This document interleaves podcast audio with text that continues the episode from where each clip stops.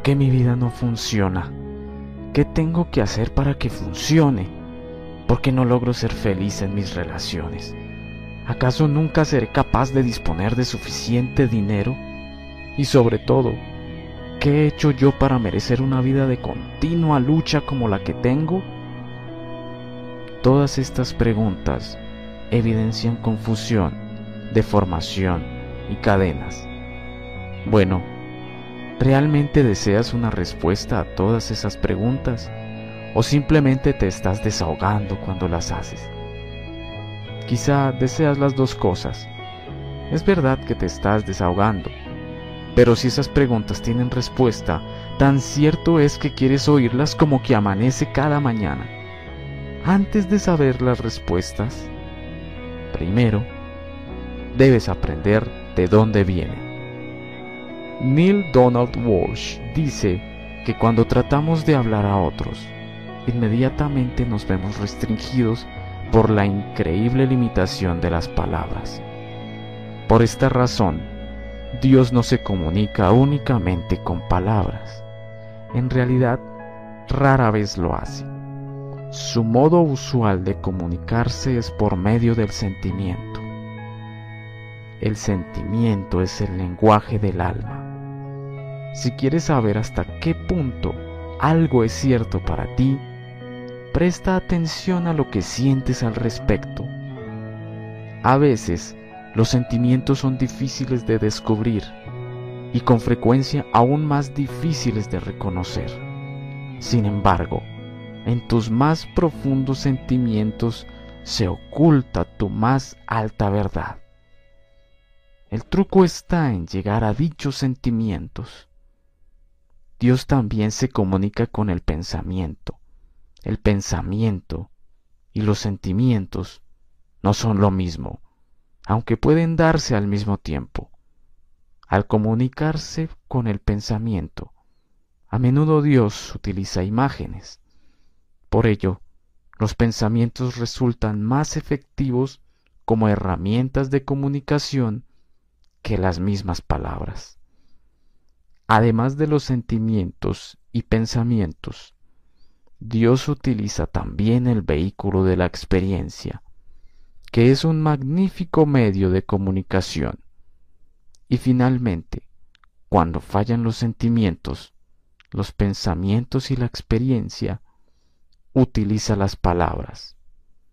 En realidad, las palabras resultan ser el medio de comunicación menos eficaz. Están más sujetas a interpretaciones equivocadas y muy a menudo a malentendidos. ¿Y eso por qué? Pues debido a lo que son las palabras. Estas son simplemente expresiones, ruidos que expresan sentimientos, pensamientos y experiencia. Son símbolos, signos, insignias. No son la verdad, no son el objeto real. Las palabras le pueden ayudar a uno a entender algo, la experiencia le permite conocerlo. Sin embargo, hay algunas cosas que uno no puede experimentar. Por eso, Dios ha dado otras herramientas de conocimiento. Son los llamados sentimientos y también los pensamientos. La suprema ironía del asunto es que le has dado tanta importancia a la palabra de Dios y tan poca la experiencia tu pensamiento más elevado, tu palabra más clara, tu sentimiento más grandioso son siempre de Dios. Todo lo demás procede de otra fuente. El pensamiento más elevado es siempre aquel que encierra alegría. Las palabras más claras son aquellas que encierran verdad. El sentimiento más grandioso es el llamado amor. ¿Con quién se comunica Dios? ¿Se trata de personas especiales? ¿En momentos especiales? Todo el mundo es especial y todos los momentos son buenos. No hay ninguna persona que sea más especial que otra, ni ningún momento que sea más especial que otro. Mucha gente decide creer que Dios se comunica de maneras especiales y únicamente con personas especiales. Esto libera a las masas de la responsabilidad de escuchar el mensaje de Dios y aún más de aceptarlo. Esa es otra cuestión. Y les permite quedarse con lo que dicen otros. No tendrías que escuchar, puesto que ya has decidido que otros han oído a Dios hablando acerca de todos los asuntos y tendrías que oírles a ellos. Al escuchar lo que otras personas piensan que han oído decir a Dios, no tienes que pensar en absoluto. Esta es la razón principal de que la mayoría de la gente eluda los mensajes de Dios a nivel personal. Si uno reconoce que recibe sus mensajes directamente, entonces es responsable de interpretarlos. Es mucho más seguro y mucho más fácil aceptar la interpretación de otros, aunque se trate de otros que han vivido hace dos mil años, que tratar de interpretar el mensaje que uno puede muy bien estar recibiendo en este mismo momento. No obstante, Neil Donald Walsh propone una nueva forma de comunicación con Dios, una comunicación de doble dirección. En realidad, eres tú quien la ha propuesto, ya que Dios ha venido a ti en esta forma, aquí y ahora, en respuesta a tu llamada. Escucha tus sentimientos, escucha tus pensamientos más elevados, escucha tu experiencia. Cada vez que una de estas tres cosas difiera de lo que te han dicho tus maestros o hayas leído en tus libros, olvida las palabras. Las palabras constituyen el vehículo de verdad menos fiable. El acto de pedir algo constituye una afirmación de que aquello falta, de que no se está revelando nada de Dios. Esta afirmación produce la experiencia, ya que tu pensamiento sobre algo es creador, y tu palabra es productora, y tu pensamiento y tu palabra juntos resultan magníficamente eficaces.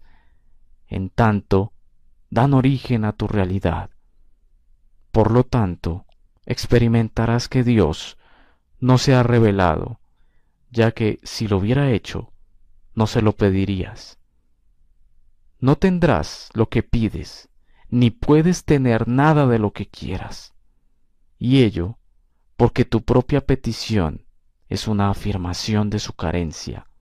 Y al decir que quieres una cosa, únicamente sirve para producir esa experiencia concreta. La carencia en tu realidad. Por lo tanto, la oración correcta no es nunca de súplica, sino de gratitud. Cuando das gracias a Dios por adelantado, por aquello que has decidido experimentar en tu realidad, estás efectivamente reconociendo que eso está ahí. En efecto, la gratitud es, pues, la más poderosa afirmación dirigida a Dios, una afirmación a la que Él habrá contestado incluso antes de que se la formule.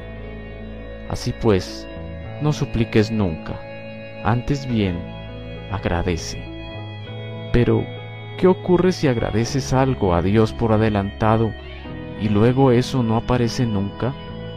Eso podría llevar al desencanto y a la amargura.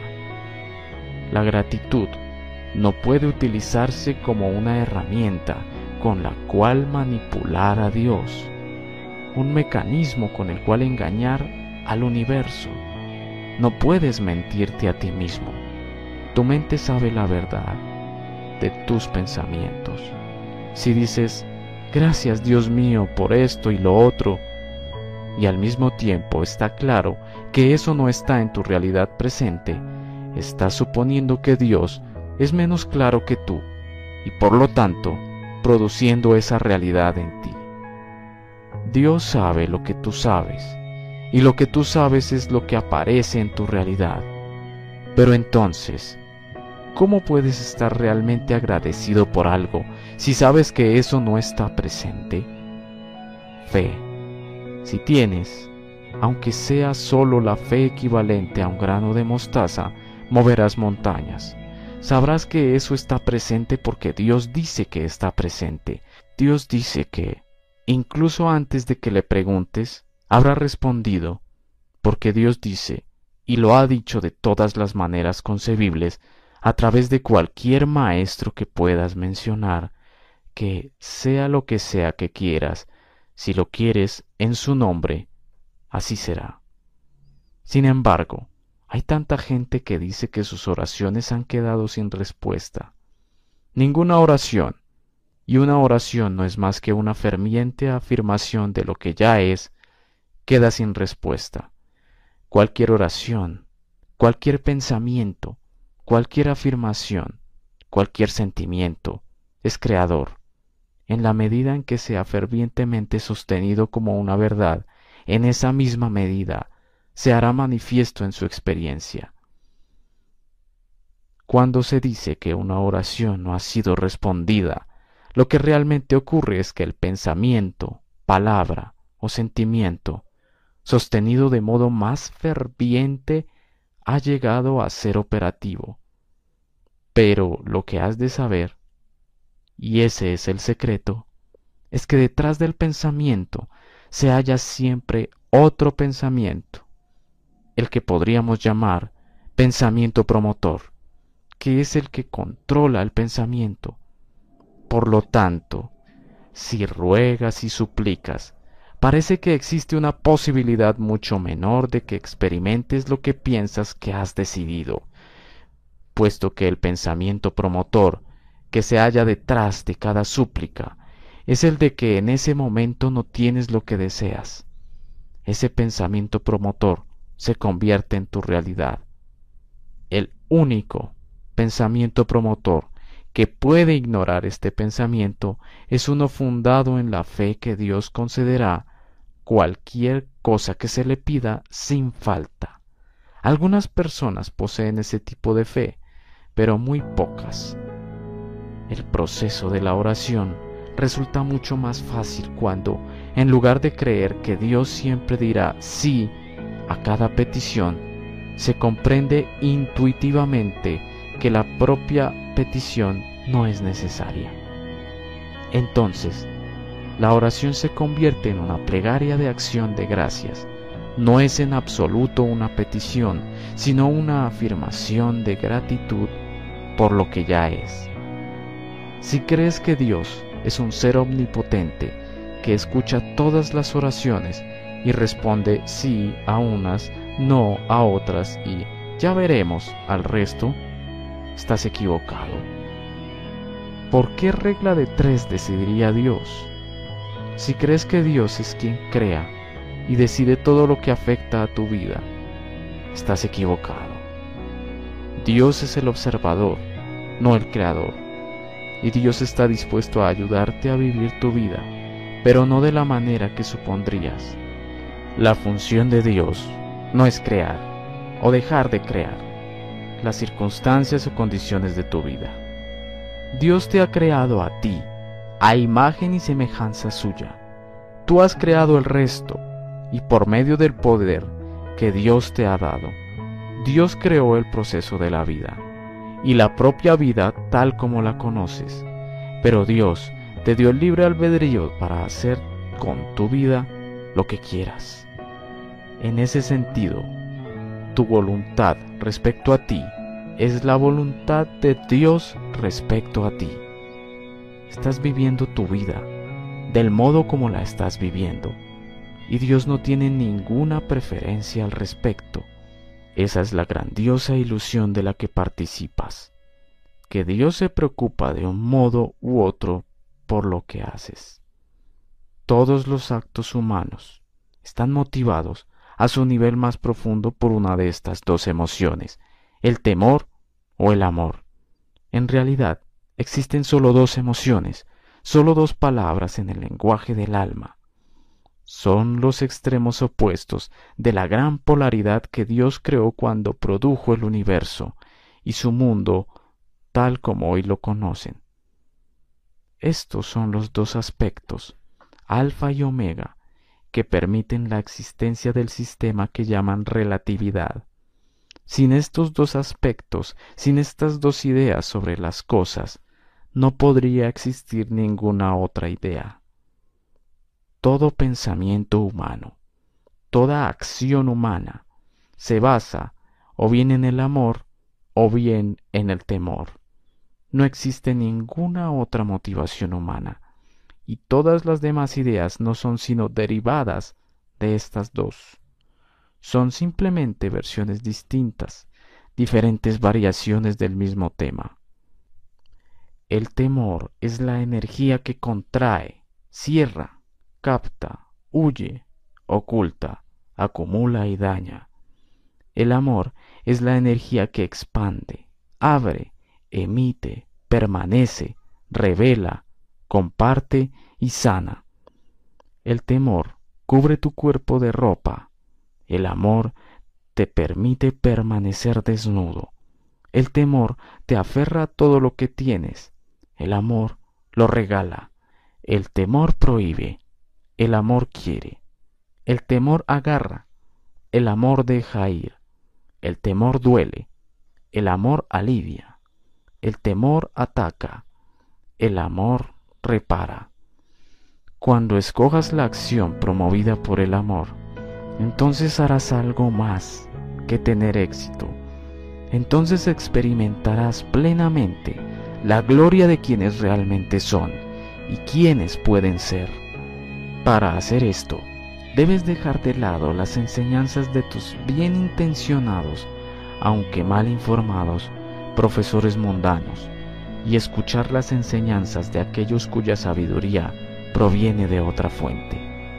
Hay muchos de estos profesores entre nosotros, como siempre los ha habido, ya que Dios nunca ha querido privarnos de aquellos que nos mostraran, nos enseñaran, nos guiaran y nos recordaran esas verdades. No obstante, el mayor recordatorio no se halla fuera de ti, es tu propia voz interior. Esta es la primera herramienta que utiliza Dios, puesto que es la más accesible. La voz interior es la voz más fuerte con la que Dios habla, puesto que es la más cercana a ti. Es la voz que te dice si todo lo demás es verdadero o falso, correcto o equivocado, bueno o malo, según su definición. Es el radar que señala el rumbo, dirige el barco y guía el viaje si dejas que lo haga. Es la voz que te dice ahora mismo si las palabras que estás escuchando son palabras de amor o palabras de temor. Con este patrón puedes determinar si son palabras que hay que tener en cuenta o palabras que hay que ignorar. Si eliges siempre la acción impulsada por el amor, entonces experimentarás plenamente la gloria de quién eres y quién puedes ser. Existe únicamente un propósito para toda la vida, y es para ti y para todo lo que vive experimentar la gloria más plena.